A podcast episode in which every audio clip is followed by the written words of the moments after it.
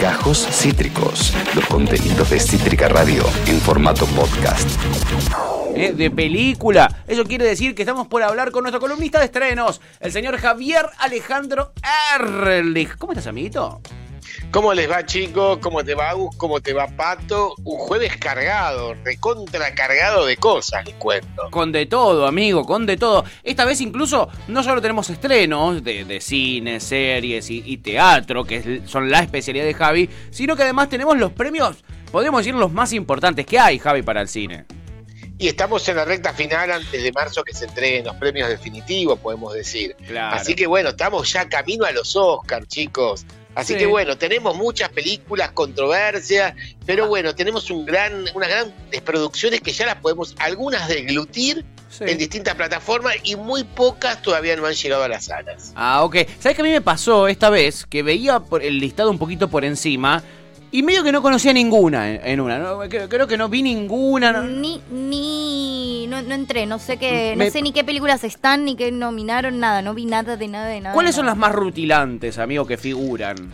Mira, eh, tiene nuevamente el gigante de la N roja, estamos hablando de Netflix, tiene 12 nominaciones con El Poder del Perro. Mira. Mira. Esta gran película que eh, es la misma ah. directora Jane Campion, la neozelandesa, que en el 94 también fue nominada, pero no ganó por la profesora de piano.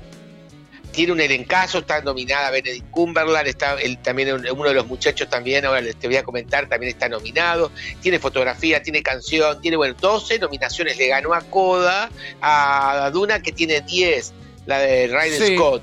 Así que bueno, tiene nominaciones, hay que ganar, ¿eh? Bueno, ahora sí la ubico. Esta era que leía el nombre por todos lados con tantas nominaciones y decía, no tengo ni idea cuál es, pero ahí cuando me mostraste el trailer, ahí que lo vi a, a este, eh, ahí entendí todo, ahí entendí todo. Vos no la revendiste esta, amigo, cuando salió, nos dijiste, esta pinta bien, ¿eh? Sí. Pinta muy bien esta película, bueno, recordemos, es la historia de dos hacendados, que uno sería el feo, sucio y malo, como la película, bueno, las películas italianas, pero los dos tienen una estancia, y el otro es el empresario en, dentro de una estancia en el, oeste, y uno de los hermanos, que son muy simbióticos, decide eh, casarse en secreto y tiene y lleva a la viuda con su hijo podemos decir, homosexual, y ahí empieza a confrontar con el personaje del hermano y no te quiero develar más. Porque es una historia para prestar atención e inferir. Y te vas a quedar dando vueltas qué pasó cuando terminó. Y ahí abro una, una línea. Sí, tiene todos los condimentos, es muy, oscariable, ¿no? Claramente muy oscariable. Y Duna, podríamos decir, es esa, esa ciencia ficción que tiene que estar en los Oscars siempre. Voy, voy, me encantó. A vos te encantó, ¿no? A Jan, vos también te encantó, ¿no, Yancho? Sí, bueno. Acá estamos rodeados de friki, Javi. Como vos en tu casa. A Ale más o menos le, gustó hasta ¿En serio? A mí más o menos. Ah. Recordemos es el, caso del joven que quiere vengar de un, noble, quiere vengar la muerte del padre y salvar al planeta. La historia es sencilla, contada en ciencia ficción, pero está, está bien. Igual tenemos muchos que te puedo decir, no me quiero olvidar de nada, pueden dar el batacazo el tema de mejor película. Eh, dicen que también Ray Richard, recordemos Will Smith, que cuenta la historia de las mellizas Selena que fueron cumbres en la historia, en su preparación, este, este interpreta a este padre, esta biopic, que entrega a las hijas, a las eh, mellizas Selena para poder competir en el tenis, que son el caso eh, fenomenal de estas tenistas. Y el Will Smith es otro de los grandes que suena como quedarse también como mejor actor y la película también, Ray Richard, que también pueden llegar a ganar como película. Esta es un película que ya se puede ver. Ah, mira. las mellizas Williams, sí. Sí, la Selena y, Venus Williams. Y Williams, sí, sí. Mirá, mirá qué interesante. Mirá, míralo a, ¿cómo se llama? ¿Cómo, cómo cambió su perfil, ah, no, Will Smith? ¿Cómo cambió su perfil, la verdad? No, tuvo que, acá no lo conoces, acá tuvo que aumentar un montón de kilos. Lo vi, lo vi. Y hay mucha papota. Está también en un personaje que también está nominada, en el personaje de la madre, hace un rol secundario, va nominada actriz secundaria. Y pusieron papota también los, las mellizas para que se haga plata. película, al igual que Will Smith. Hay como 20 personas que pusieron plata, chicos. Claro, mucha guita, mucha guita. Son estos cañones, ¿no? Estas mega producciones, estas mega producciones. Eh, ¿Qué más tenemos, amigo, ahí destacado? Mira, de destacados te digo, no me quiero olvidar ninguna, que una, me voy a poner los lentes, quería ir con los lentes chetos nuevos pero no me va, me voy a poner los de leer. Eh, va muy bien, te digo también la película Coda, que es una historia de una familia eh, que son todos eh, sordomudos, menos una de las hijas que tiene que cargar el peso de interpretar esta familia pesquera y quiere salir adelante y poder independizarse de esta familia que no la entiende. Es hermosísima y la puedes disfrutar, creo que ya está en Amazon Prime. Para Muy ver. bueno. Así Sí, que está, es hermosísima Confirmado. también película, chicos. Ian la vio, Ian nos dice que está en Amazon Prime y da su visto bueno. Aprobada, ¿no, Ian Chor? Aprobada, entonces. Muy bien, muy bien. Esta, esta también eh, eh, eh, es de las fuertes, ¿no, Javi? Esta es de las fuertes, te voy a pasar a hacer un paso rápido también. Después tenés eh, Licorice Pizza, que Sí. estuvimos hablando. La voy a ver el domingo. ¿Recomendada, Javi?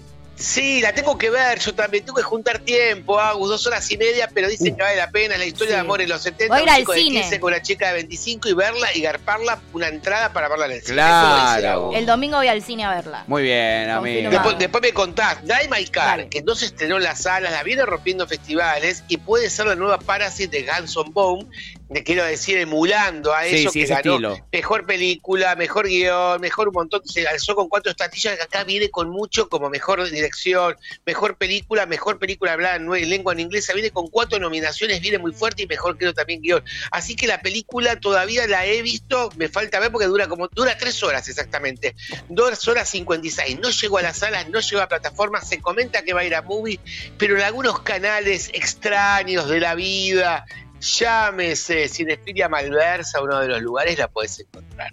Bien, bien. Siempre la corrupción, Javi, sabes que nos gusta mucho. Siempre está- estamos eh, traficando películas Sí. que no se puede ver, pero bueno, Diamond Car viene sonando que está basada en un cuento de Haruki Murakami, te cuento. Ah, ¿Cuál? mirá. Mira, no me acuerdo porque no lo leí, pero está basada en un cuento de él, de Haruki. Después te paso la data de cuál cuento es de Haruki. Mira, ¿Cuento en la o novela? ¿Cuento o novela? No, es en un cuento, no en Ah. una novela. Ah, En uno de los cuentos de Haruki. no Después sabía que averiguo tenía cuál es. cuentos. Mira vos. Sí, tiene cuentos y está basada en un cuento. Esta película se estrenó en el Festival de Mar del Plata, pues pasó una semana de acá, no la pude ver ninguna de las dos veces. Y bueno, la estuve buscando y finalmente la subieron a Cinefilia Malversa, Blogspot, ahí pasó el chivo. Bien. Porque no creo, no hay productor que quiera comprar una película eh, que tiene, aunque sea todos los condimentos, tres horas, que es muy independiente. eh, es una película eh, japonesa, así que bueno, pero yo creo que tiene amplias chances de ganar porque viene rosqueándola en todos los festivales y puede ser esta la sorpresa.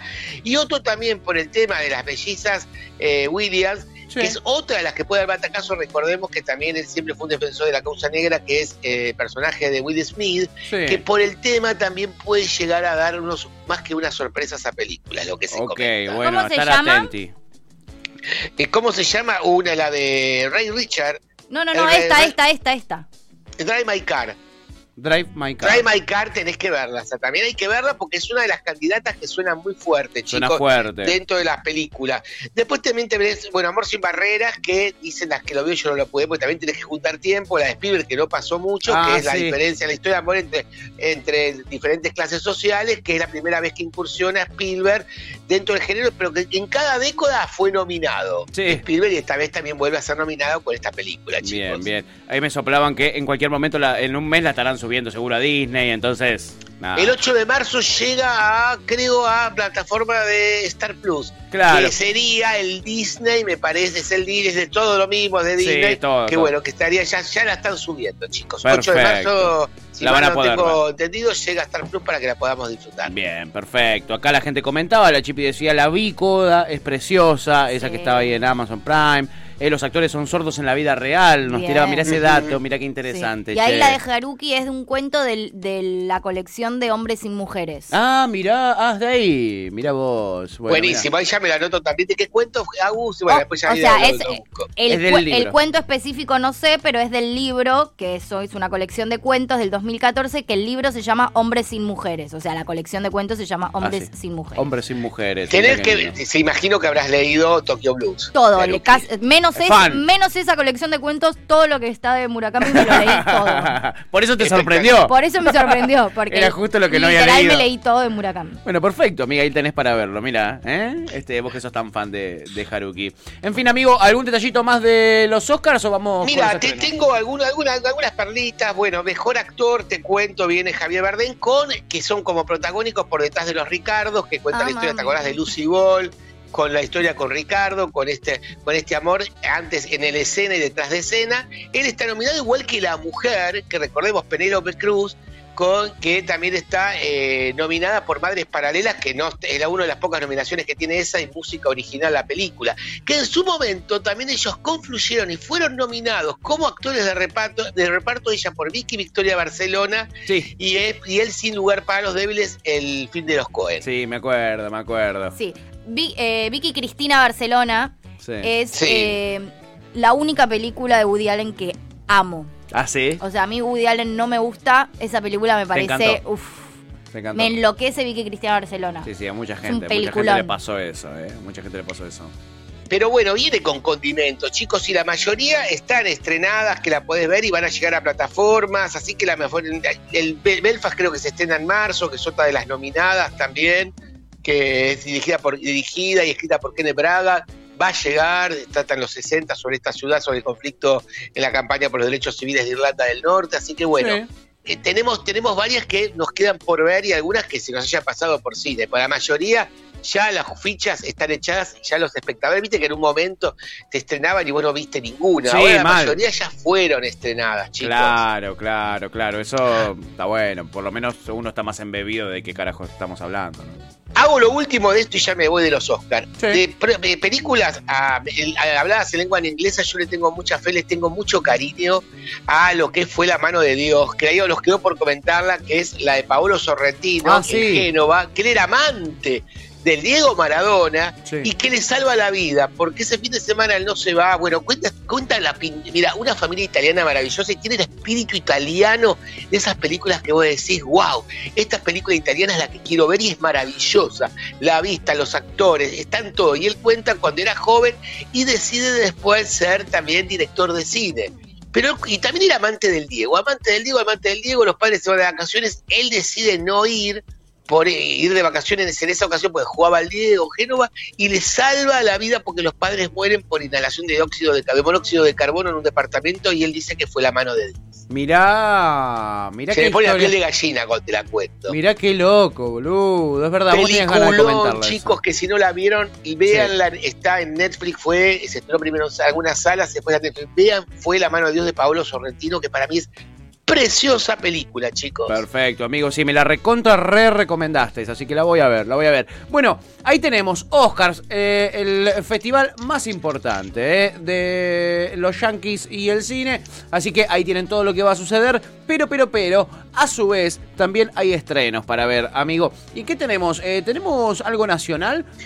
Tenemos algo argento, tenemos que darle algo en nuestro toque eh, que le parece muy buena. La Luna representa mi corazón. Preciosa película de Juan Martín Su, ya le hemos entrevistado con vos hace muchos años cuando hizo su primer documental La Salada. Él es un realizador taiwanés, es su segunda película. Trabaja en muchas eh, producciones como edición, montaje, como vicedirección, está de películas, tiene su, eh, tiene su séquito de gente y todo, y es muy querido. Es un tipazo y lo queremos mucho acá en Cítrica Radio, Juan Martín. En este caso, Indaga, te cuento, él viene con el hermano, el padre fue asesinado literalmente por la mafia china en Buenos Aires, ellos tenían un restaurante, la mamá había venido junto con el padre, el padre lo asesina y trata, él quiere indagar por qué lo matan al padre, porque la madre después de eso por un restaurante le va mal, se va a, vuelve también a Taiwán, quiere ver qué pasó y van dos viajes, uno en 2007 y otro en 2012 con el hermano.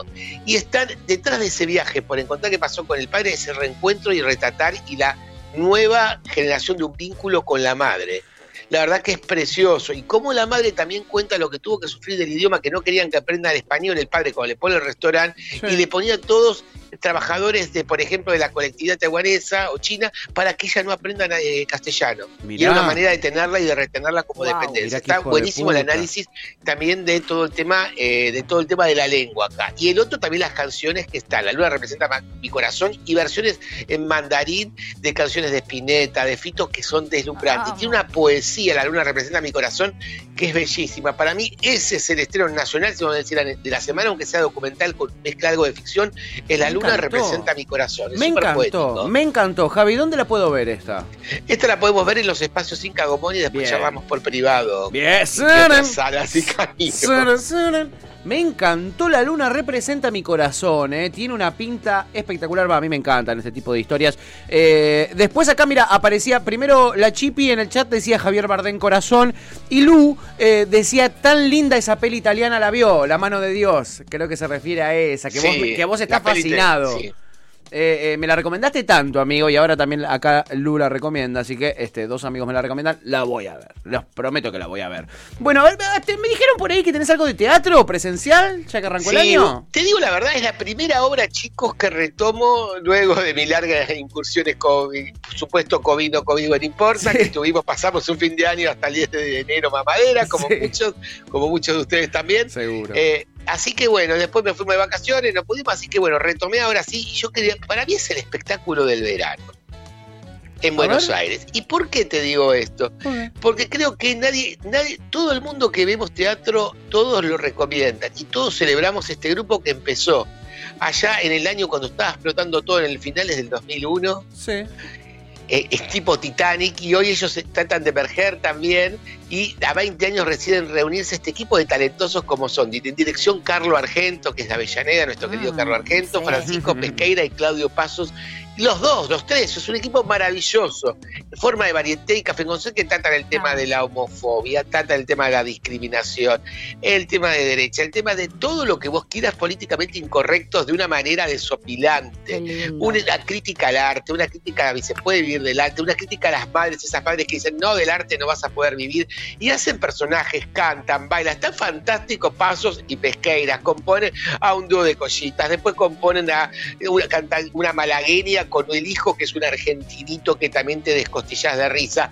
Después que vas a poner este dúo de tanqueros re duros, ¿Ah, pero cantando a la suegra que se quiebra la cadera. Después eh, también con el tema de la discriminación, hablando de todo el tema de la, del racismo a través de, de un angelito que lo viste de negro. Y a través de estos dos peluqueros tratando el tema de la homofobia cordobeses que son desopilantes.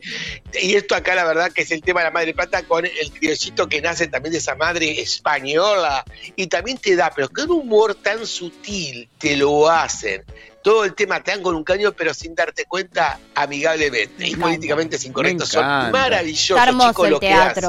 Yo estoy en el Teatro Apolo, ¿no? Sí, yo estoy, no fui a ver esta, pero estoy reyendo al teatro. Me encanta. Ay, mirá qué lindo, Amé retomar el teatro. Qué lindo, qué bueno que se vuelva a activar. Ellos están los miércoles en el Teatro Apolo, según veía. Apolo, chicos, pues no se lo pierdan, Agus. Yo te recomiendo, creo que es el espectáculo y dicen que no les cambiaron una, una coma y que sigue siendo actual en estos tiempos de como fue hace 20 años. Me encanta. Es tan maravilloso y tienen dos funciones más, chicas. Fíjense que estos vienen, empezaron a la gorra en un sótano de San Telmo. Es verdad. Hicieron un gran, una gran en este teatro que, que va a Moldaski, que llena de 500 personas. Es una aventura. Apoyémoslo, apoyalo, anda a verlos. A la gente te, teatrera y no teatrera, puedes ir con tu vieja. Todo el mundo le va a contar lo que hablamos ayer con él y la va a disfrutar. Porque es disfrutable. Vos decís, me quedo, viste, con esos espectáculos, decís, me quedo con las ganas de más, ya terminó. Qué bueno, qué bueno. Cuando te pasa anoche la fui a ver, ¿eh? pero dije, quiero debutar también vamos alguna vez a sacarnos en la zona de confort y volver al teatro. Qué lindo. Carne de crítica, ¿eh? los miércoles 21 horas en el Apolo. Tiene una pinta espectacular. Ah, yo si es varieté estoy. A mí, si me decís es varieté, ya, ya, tengo ganas, es mi formato favorito. Eh, y ahora, amigo, vamos al hit. Porque vos trajiste esto haciendo populismo para tu TF y es el momento de que lo hagas. Estoy, perdón, igual, con las series que están saliendo y documentales que están saliendo estoy poco bitlera, pues son muy largos todos, boludo. Este tiene doble combinación que te va a gustar. HBO y Beatlemania. Sí. Hablo un spin-off de los Beatles. ¿Qué pasó? Hay una versión para que no tengas que ver las 12 horas de Disney, Disney, como vos quieras, de Get It Back, que es el documental de 12 horas de los Beatles, que es un compilado en 65 minutos en el IMAX que estrena hoy. Ah, mira. Mm, recortan, hacen un recorte. Para los vagos, eh. Para los vagos. Evidentemente hay mucho vago porque si tuvieron que sacar ese recorte en el Yo me estoy armando de valor y algún día me la voy a ver bien, bien entera. Es como decir nosotros en cuarentena, que ahora voy a estudiar inglés y jamás toqué un no. de inglés. No, no, no. Yo, o sea, como fanática de los Beatles, la tengo que ver entera, no puedo ver un resumen. Pero bueno, de a poco, con tiempo. con tiempo. Ya va a pasar. ¿Y esto de HBO qué es? Mira, esto de HBO me parece porque vi el otro Paul McCartney, 1, 2, 3, y era 1, 2, 3, me dormía porque era, un, era soporífero. No, no era lo que esperaba. Eh, creo que está en Star Plus dando vuelta por ahí. No me acuerdo de plataforma, creo que las he comentado. Y está realmente garpa porque es todo el paso del y todo lo que influyó la música de los Beatles, el tema de la India. Ah, Cuando ellos de la mano de George Harrison. Exacto. Y claro, y no está que, bueno, el álbum blanco, uno de los álbumes más preferidos también de ellos. Eh, y también el primero, el principal, fue George Harrison, porque tuvo la madre, viste, recordemos esos años convulsionados de la guerra y la madre para todos esos que esos bombardeos que sonaban en Liverpool, la madre se relajaba escuchando música india y él es el que convence de alguna manera a ir a, la India y después ir a ver a Maharishi, que es como el Ravi Shankar de estas épocas, que bueno, hablando de Ravi Shankar, eso vamos a hablar del músico, bueno, tuvieron influencias, la, ayuda a tocar el citar, y él, el que más apegado estuvo a Maharishi, yo creo que fue la figura de eh, George Harrison. Después convence, van todos, y después de alguna manera también Lennon eh, y McCartney van al Himalaya, a un retiro espiritual, van a un ashram. Eh, cuentan toda esa historia también de antes de documentos, Gagus. Sácamelos. Aguante Harrison, los demás son unos caretas. Todos unos caretas. No, y Harrison, que te cuento que Harrison, bueno, acá está toda esta historia, también como cuando muere el, quinto Beatle, ¿te acordás que era de un representante de ellos, el, sonidista que muere muy joven, a los treinta y pico años? Eh, ellos se aferran como un nuevo gurú a este Maharishi. Maharishi los usa de alguna manera. Harrison, de hecho, era budista. Era budista, claro. Era budista, los usa, los hace usar, está en una película y ellos no quieren, ahí medio que se rompe la relación, igual ellos no lo defenestraron, quedan un poco mal, pero él cuando tiene cáncer de colon al final, eh, George Harrison muere por un cáncer, en los últimos tiempos de la vida vuelve y se reconcilia con Maharishi, él nunca dejó su influencia de la India. Y se puede notar siempre toda la música de los Beatles.